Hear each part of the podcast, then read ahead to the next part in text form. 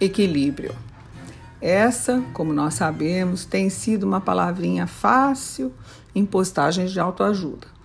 Mas você já parou para pensar o que a palavra realmente significa?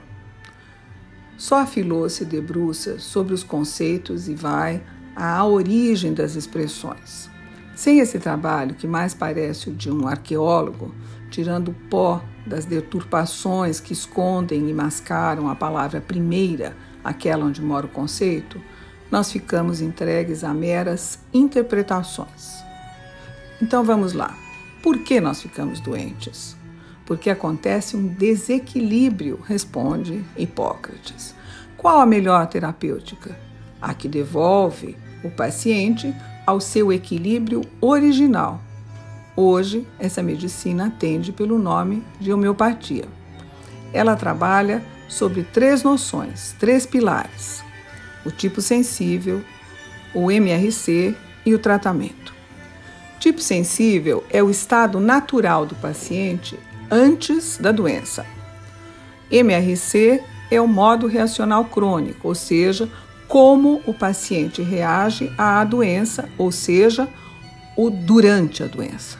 E o tratamento trata-se de levar o paciente de volta ao seu equilíbrio natural. De onde, como ensina Hipócrates, a importância da observação clínica, tomando o paciente como um todo e não como um sintoma.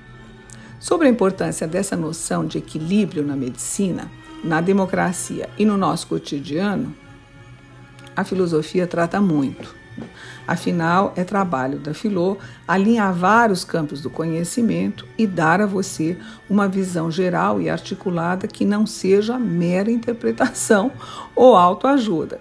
E falando das linhas de terapêutica que podem nos ajudar a nós pobres mortais que não mexemos com terapia e que somos os pacientes, é claro que além da homeopatia, existem outras técnicas que merecem todo o nosso respeito, como a microfisioterapia e outras, e que não são, desde que elas não sejam, é claro, nenhuma delas, nem alopatia, nem homeopatia, nem nada, desde que elas não sejam alternativa, mas sim complementares.